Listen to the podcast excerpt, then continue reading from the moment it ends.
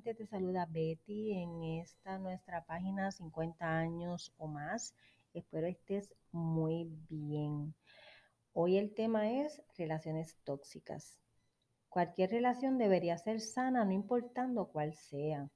En estos tiempos se escucha mucho el, y se están dando estas eh, situaciones donde vemos, escuchamos y hasta leemos sobre una relación tóxica.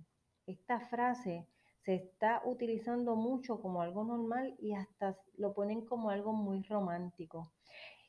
Tiene un significado no muy alentador para una relación, fíjense, ya que el término tóxico se define como algo que produce o tiene veneno, siendo un adjetivo muy contrario al uso que se le está brindando, tanto como parte de canciones, atributos de relaciones entre parejas y lo peor como un gran chiste. Por ser todo lo contrario a lo que muchas personas piensan, debo destacar de mi parte que el amor no es ni debería ser tóxicos. Las relaciones donde ambas personas o una de ellas está siendo víctima de maltrato, ya sea físico, mental o verbal, y otras más, podría considerarse como una relación de maltrato y ahora muchas personas le llaman relaciones tóxicas. Es una relación destructiva, no saludable, donde las dos partes se hacen daño. Y si esta relación involucra a terceras personas, peor todavía. No es lo mismo tener alguna diferencia pues siempre habrá momentos que no estamos 100% de acuerdo en algunas conversaciones o en algunas situaciones donde tenemos que tomar una determinación. Pero si es algo que se da al diario, entonces ahí hay que levantar banderitas rojas. En relaciones saludables se llegan acuerdos para que todos estemos bien. Pero nos preguntamos, ¿cómo es posible que X o Y persona o pareja toman como muy natural ciertas acciones que realizan y en realidad están sumergidas hasta el cuello en situaciones bien complicadas. Pero según los psicólogos, es una conducta o patrón que vienen viviendo desde sus hogares, convirtiendo esa conducta como algo natural. Recuerden que quizás cuando ellos eran pequeños o pequeñas veían y escuchaban esta situación en su hogar o su entorno, donde ambas partes o una de ellas le gritaba a la otra, daba en la mesa o en la pared, o hasta te tiraban artículos. También habían personas que tiraban la comida al suelo. Llegando un poquito más lejos, ¿verdad? Le pegaban. Tenían el control de cada paso a realizar. Manejo absoluto de las finanzas. Te decían, mira, yo quiero compartir la cuenta contigo porque pues somos esposos, somos esposas, pero en realidad era para controlar todo y cada uno de los movimientos que haces a través de la cuenta.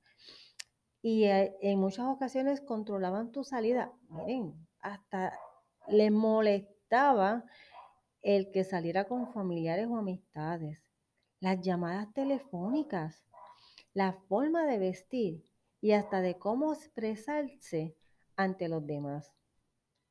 Para las personas que son víctimas o victimarios, podrían desarrollar sentimientos de culpabilidad por no haber podido hacer nada en aquel momento que sus familiares o personas allegadas tenían este tipo de situación.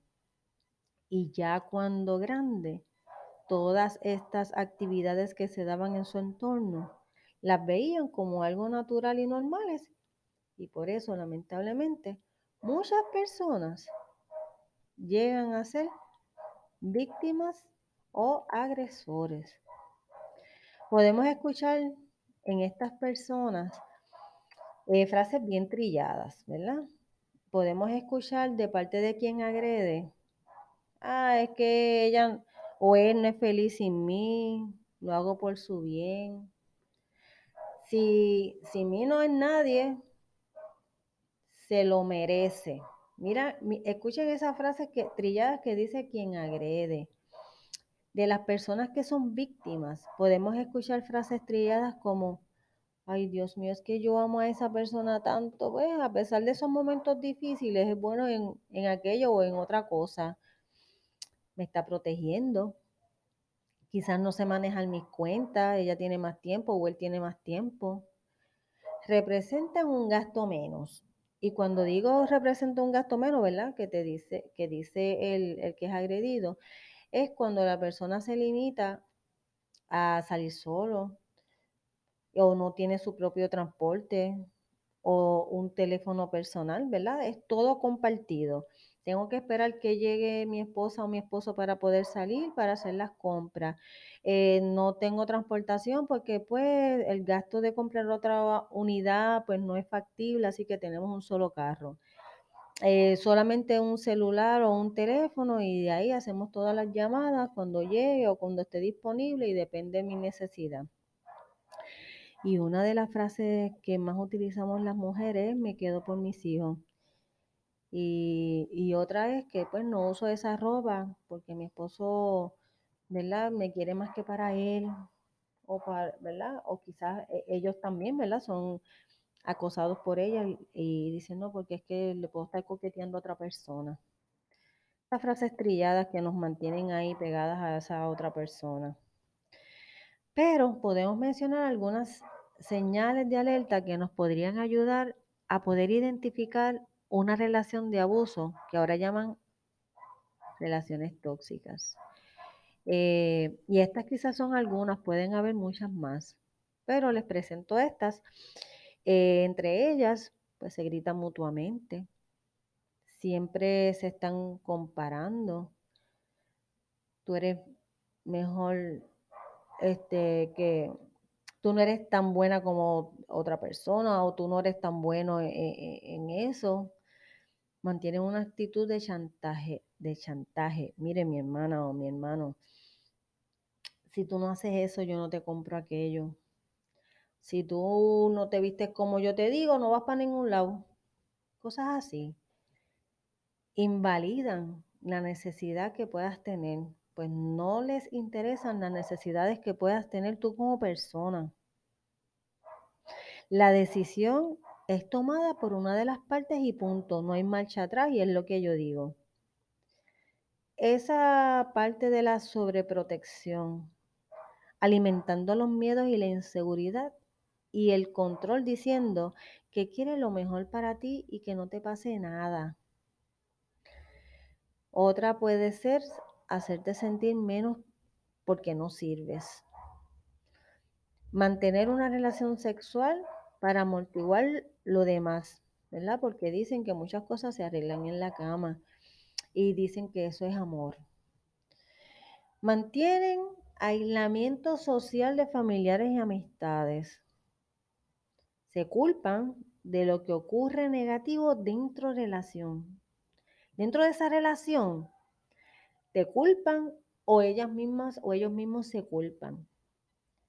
Sienten celos de cualquier persona que se acerque, no importa que sea un familiar, un amigo, compañero de trabajo y hasta podrían arte de personas de tu propio sexo. Nunca toma en consideración la opinión de la otra parte. La molestia de no poder manejar las redes sociales entre los dos. Tienen que tener el teléfono en conjunto, las redes sociales tienen que ser una para los dos, como les mencioné antes, las cuentas bancarias, te controlan las facturas de todo, te cuestionan si gastaste un poco de más, un poco de menos, si tuvieses tu auto propio, tu gasolina, porque gastas más gasolina ahora que antes, y hasta poder manejar tu información personal. También podemos identificar que en las relaciones tóxicas no existen ideas para compartir. Tampoco existe el aprendizaje que debería fomentarse entre los dos. Ese empujón para completar metas en conjuntos o individuales. Esa libertad tanto para crear, opinar, ejercer y realizar lo que tanto te gusta.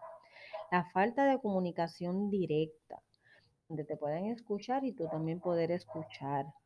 Se minimizan los problemas de cada cual. Tus problemas no son tan grandes como los míos o los, ¿verdad? Yo pienso los tuyos no sirven para nada.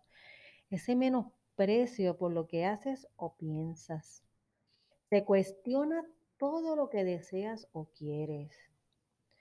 Se cohiben de expresar plenamente sus sentimientos en todos los aspectos, tanto en el momento de, la relación íntima, le especifican, yo quiero esta posición. No, esa posición no, porque eso no, no. Yo me tengo que satisfacer, yo no estoy pendiente a las cosas tuyas. Eh, también está la forma de vestir, que lo habíamos mencionado anteriormente, y de cómo te manejas ante los demás.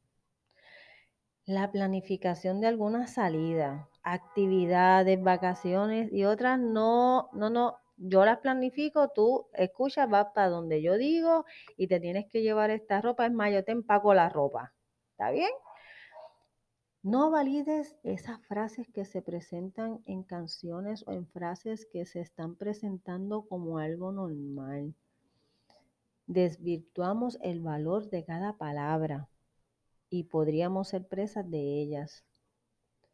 Cuando sientas que estas, en, estas relaciones que puedas ver o que puedas estar viviendo están ahí presentes constantemente y siguen agravándose, por favor, busca ayuda. No esperas un momento más complicado. Quizás no te des cuenta, pero si alguien te hace alguna observación, algún familiar, amigo, un hijo, una hija, toma cartas en el asunto. Podría ser el momento indicado para tomar otro rumbo, tanto para tu bienestar como para otras personas. El mensaje para ti. El amor nunca invalida tu ser, al contrario, está para validar que eres muy feliz junto a mí y contigo misma o mismo. Si te interesa algún otro tema, me puedes escribir a bemaro2018 a gmail.com. También me puedes seguir a través de Facebook e Instagram y Twitter.